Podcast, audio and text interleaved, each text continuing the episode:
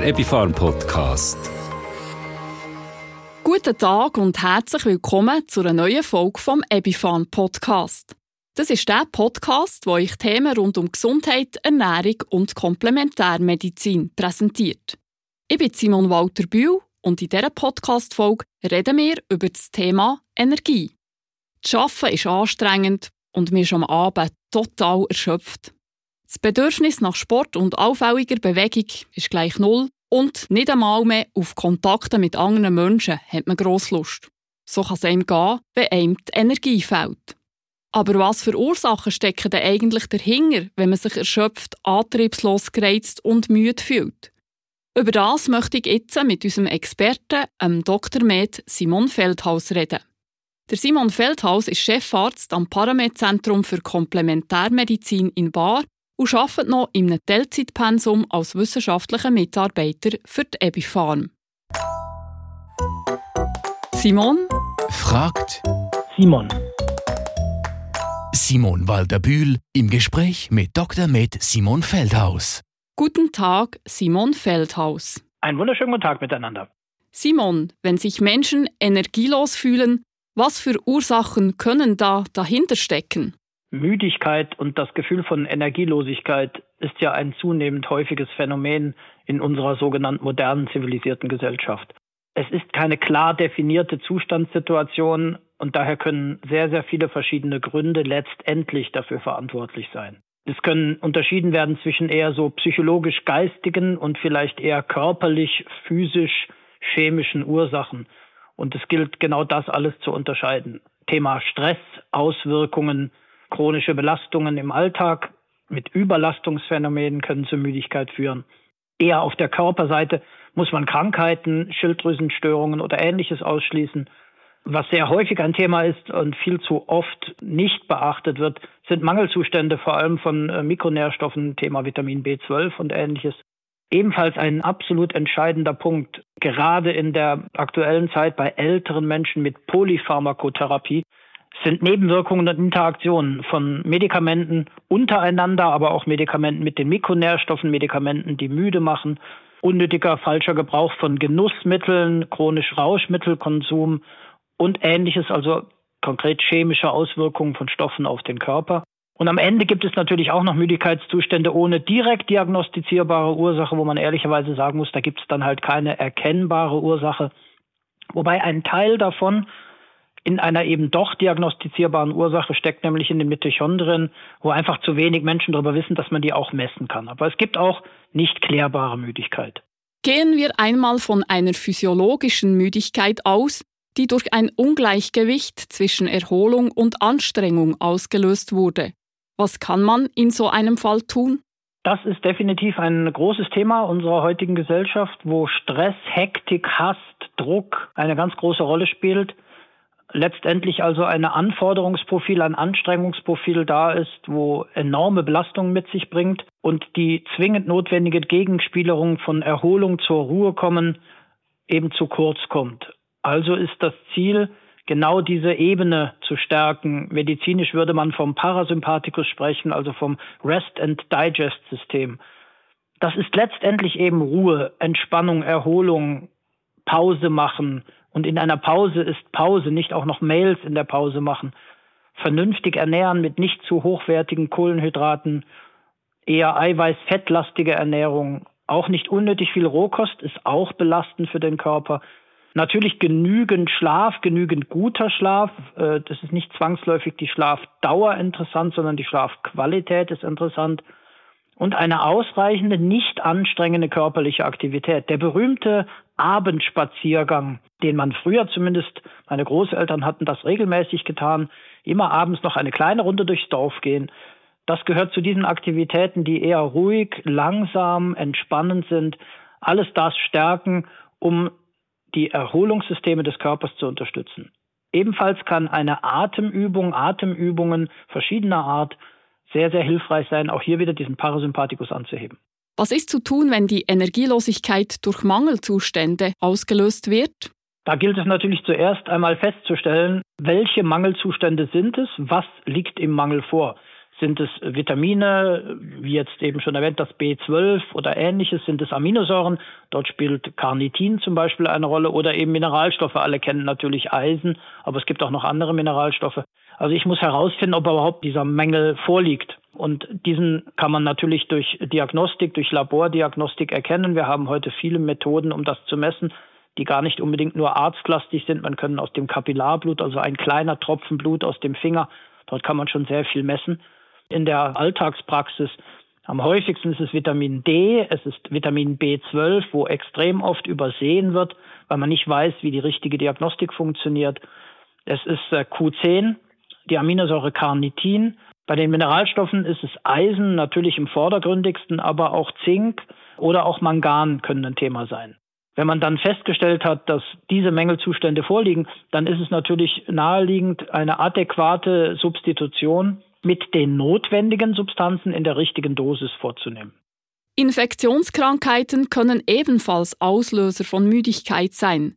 Bekannt ist da zum Beispiel, dass man nach einer Grippe oder Erkältung noch für längere Zeit unter Müdigkeit leiden kann.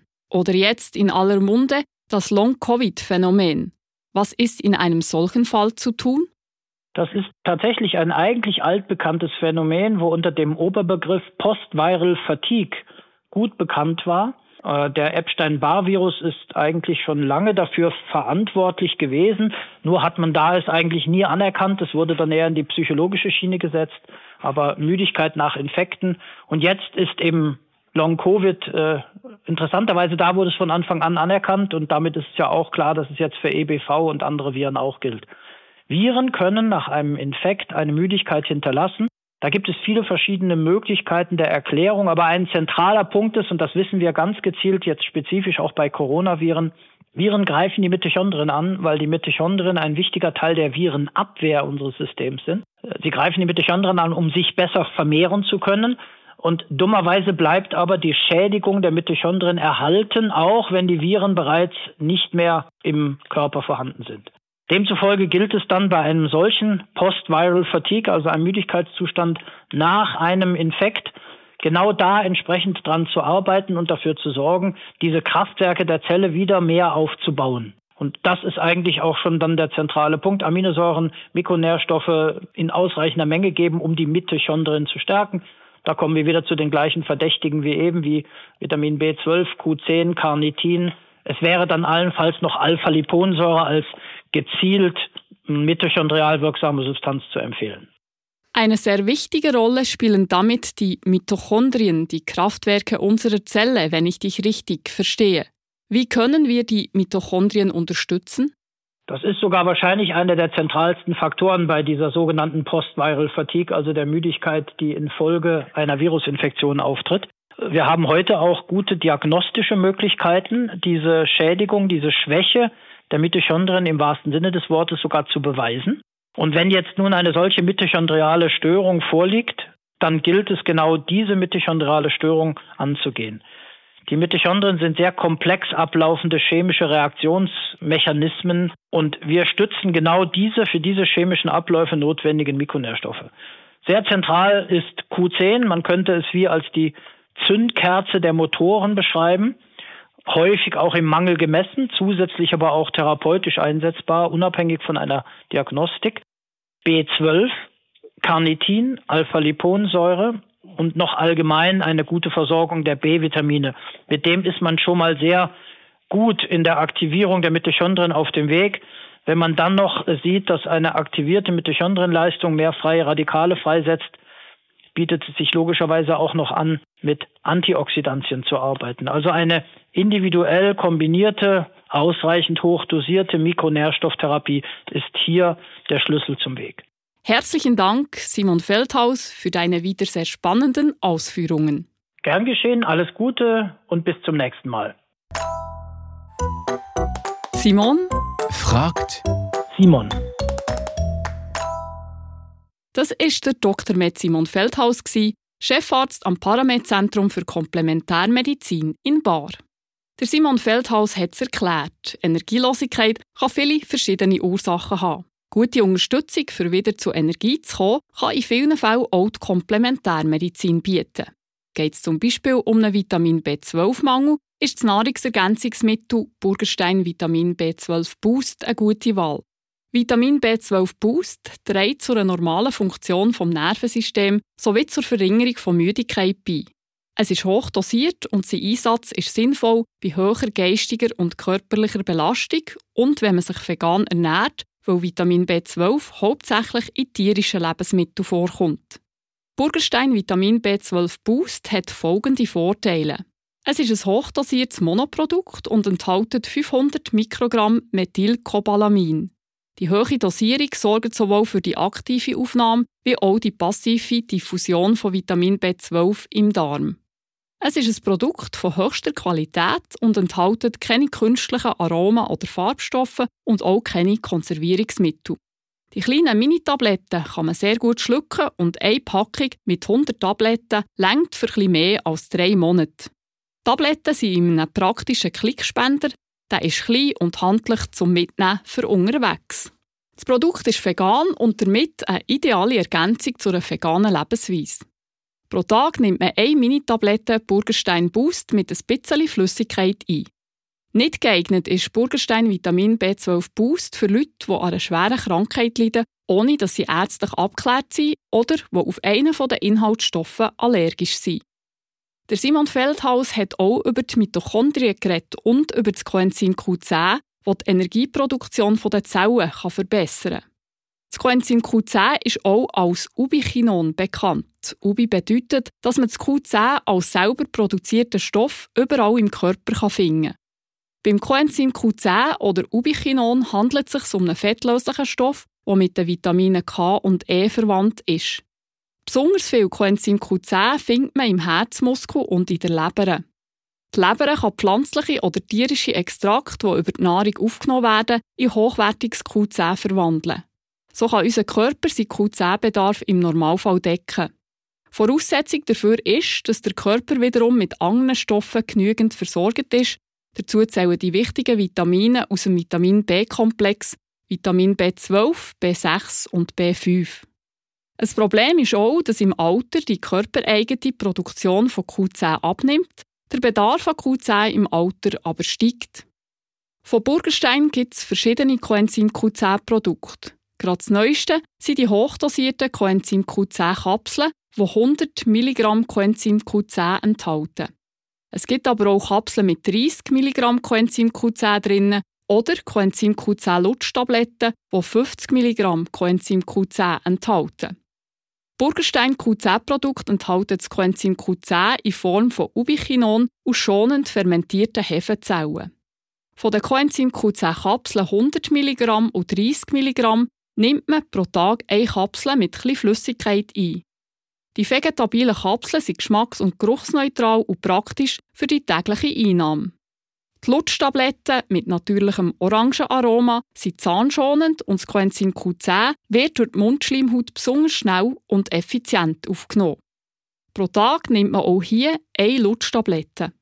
Coenzym Q10 kommt unter anderem in den Mitochondrien, im Blut und in den Zellmembranen vor. Übrigens wichtig zum Wissen, Coenzym Q10 sollte immer mit etwas Fett eingenommen werden. Also das heisst, am besten einfach gerade zusammen mit einer Hauptmahlzeit, sodass es im Schlepptau von der Fettverdauung in den Körper aufgenommen werden kann. Das ist speziell wichtig bei den Kapseln, hat aber auch bei den Lutschtabletten noch einen positiven Einfluss. Wenn die Energielosigkeit von schlechtem Schlaf und Schlafstörungen herrührt, dann kann das homöopathische Arzneimittel Nervohel N eine gute Unterstützung sein. Nervohel N kann gemäss homöopathischem Arzneimittelbild bei nervösen Schlafstörungen und Schlaflosigkeit angewendet werden. Es enthält Acidum phosphoricum D4, Kaliumbromatum D4, Sepia officinalis D4, Strichnos ignatii D4 und Zincum isovalerianicum D4. So, ich hoffe, bei euch ist die Energie noch nicht verpufft, sondern noch voll da. Und falls nicht, dann wisst ihr ja jetzt, was ihr machen könnt.